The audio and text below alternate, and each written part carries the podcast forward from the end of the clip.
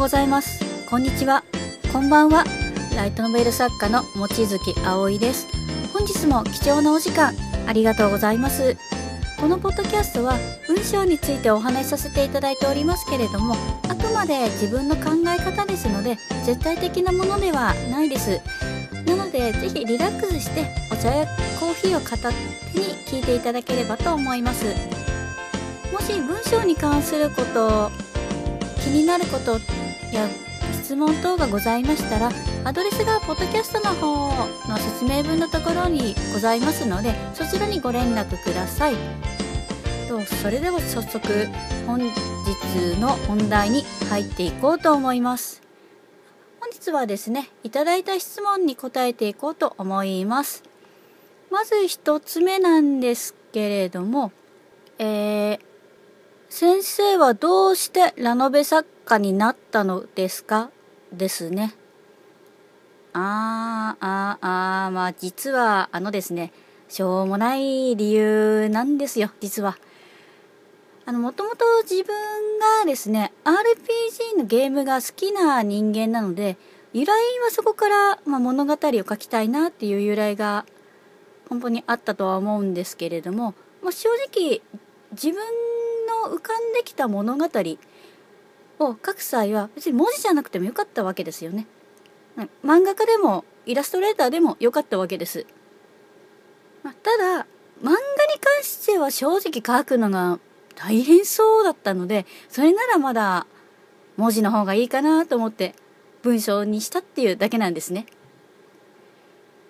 まあもう完全になめ舐めてるだろっていう感じなんですけれども、まあ、本当にそういう理由なんですよ。結局表現方法を考えた末に選んだのが、まあ、ライトノベル作家っていうだけだったんですね要は。とは言っても結局のところは絵も文章も書いてるんですからまあ不思議ですよね。何かに導かれたんですかねまあ知りませんけど。えー、っとじゃあ次に移りますね。と物語の続きが書けません。解決策はないでしょうか？です。うーん、ちょっとこれだけでは何に詰まっているのかが正直わからないですね。何が原因なんですかね？うん、いろいろと挙げられますけれども、ままずですね、書けないま、単に物語が書けない理由もいろいろとあるので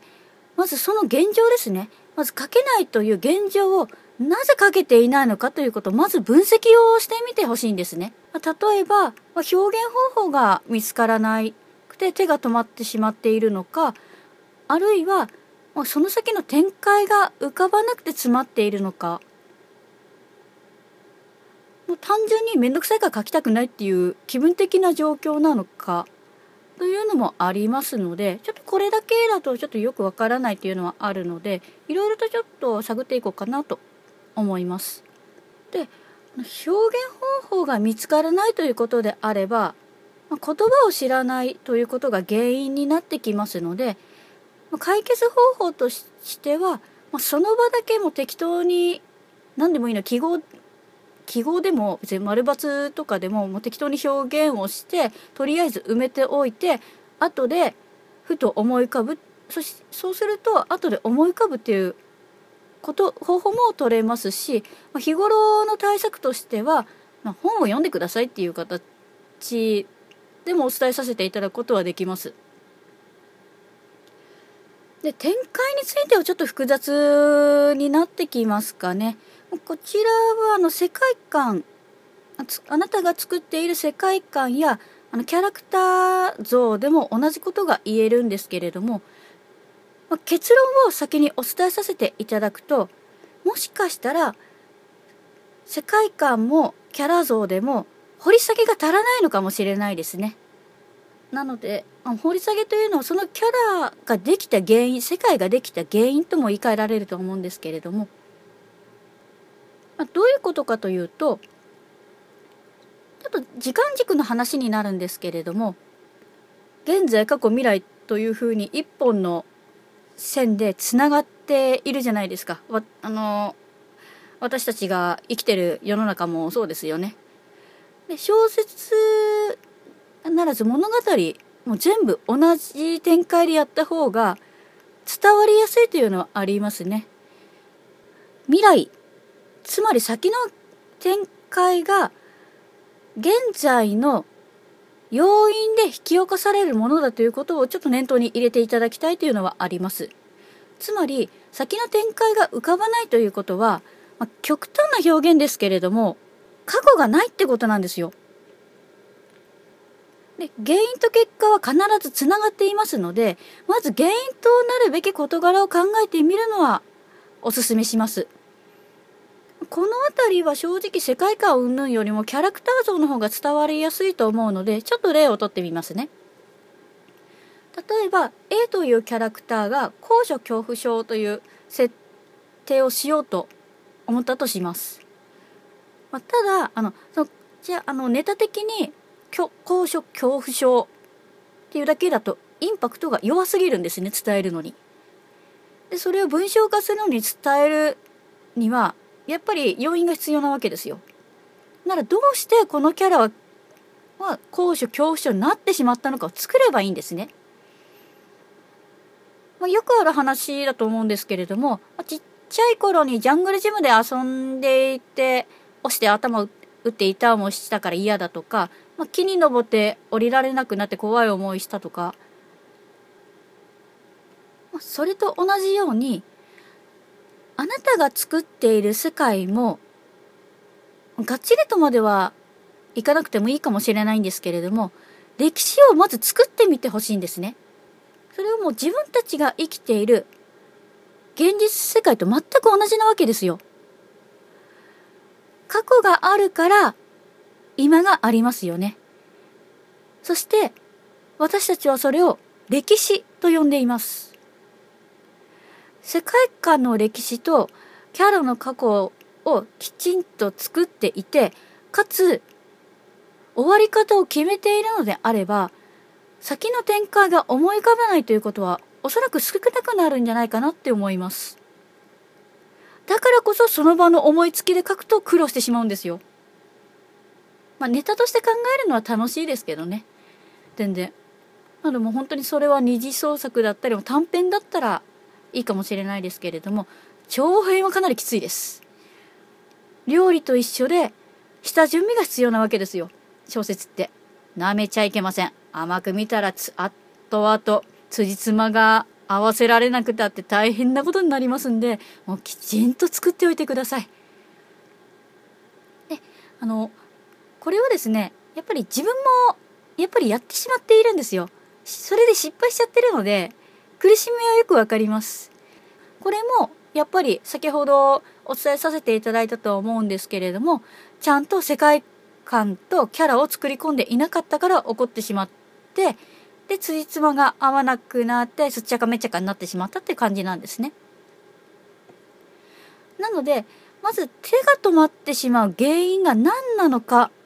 と知っておくだけでも気持ちの整理がつくと思います。とですね。これものすごく大事な要素なんですけれどもちょっとこちら一つだけお伝えさせていただきます。誰もそうだと思うんですけれども書けなくさせているのは他ならぬあなた自身だということを忘れないでください。どういうことかというとあの書けない書けないと思っていると脳みそって書けない原因は探し始めてしまうんですしまうんですね。例えば時間がないとか、もうネタが浮かばないとか、もう完全にそれって自分自身のが原因ではなくて、周りの環境のせいにしてますよね。で、書けない理由はこれだこれだと見つけてしまって、で、ますます自分が書けなくなってしまうっていう状況に陥ってしまうわけなんですよ。もう悪循環ですよね。こういう環境を自分自身で作り上げてしまっているというのが実はあります。これはちょっと潜在意識の問題もあると思うんですけれども非常に重要なことなんですね。でもちろん自分も書けない時はあるので手が手がしょっちゅう止まってしまうんですね。でその際やることは休憩と自分に対する質問をしています休憩はまんまですけれども質問に関しては自分にこういうふうに問いかけてるんですねどうすればこの続きを書けるのかって聞いていますこういうふうに頭に投げかけると今度は逆に書き続けるために材料を探してくれるんですよ。あ、こういう風、これを書けば続けられるなとか、こういう表現だと、あの、つながりやすいなとか。で、ふと思いついて書き始める。これの繰り返しなわけです。今、ビジネス書実は執筆させていただいているんですけれども、やっぱり手が止まる回数が小説よりも断然に多くなってるんですね。文章は文章なんですけれどもちょっと展開方法が小説と違う感じなのでちょっと戸惑ってしまってるっていうのはあります。で作家だけの話じゃないですけれども問題には必ず何でもかんでもぶち当たってしまいます。それをいかにクリアしていくかが腕の見せ所なんじゃないかなって思います。まあ、そそういう世界ですからねあの小説家って学生の時に習った数学のように公式と答えが用意されてる世界じゃないのでもう自分で考えていくしかないんですね。で実行していってもう答えを見つ自分自身で見つけるっていう感じですね。本日は以上になります。いかがでしたでしょうか？少しでもあなたのお力になれたら幸いですあそうそうあのようやくなんですけれども公式ホームページを作りましたもしよろしければこちらの URL の方もポッドキャストの説明文のところにございますのでぜひ遊びに来てください。今更かいっていう感じなんですけどね。では本日はこの辺りで失礼させていただきます。またお会いいたしましょう。あなたの人生に夢と希望がありますように。